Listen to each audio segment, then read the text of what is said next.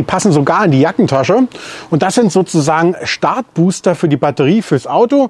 Und so ein kleines Powerpack hier kann auch einen richtig großen Dieselmotor wieder zum Laufen bringen. Solche Booster Packs gibt es im Handel zwischen 50 und 120 Euro, je nach Kapazität. Und die Bedienung ist kinderleicht. Wichtig ist, dass man diese Akkubooster nicht über Nacht im Auto lässt. Denn die Kälte kann auch diese Geräte entladen und dann hat man morgens natürlich wieder dasselbe Problem.